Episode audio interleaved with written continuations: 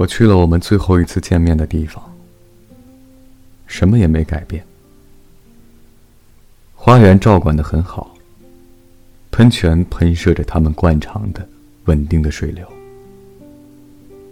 没有迹象表明某事已经结束，也没有什么教会我学会忘记。一些蠢笨的鸟儿从树里面窜出来。唱着我无法分享的欢喜，在我的思想里玩弄诡计。当然，这些欢乐里不可能有要忍受的痛苦，也没有任何不和谐，颤动着平静的风。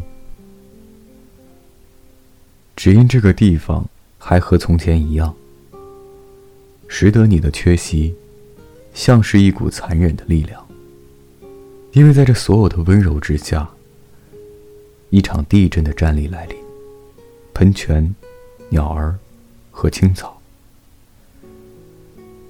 因我想起你的名字而颤抖。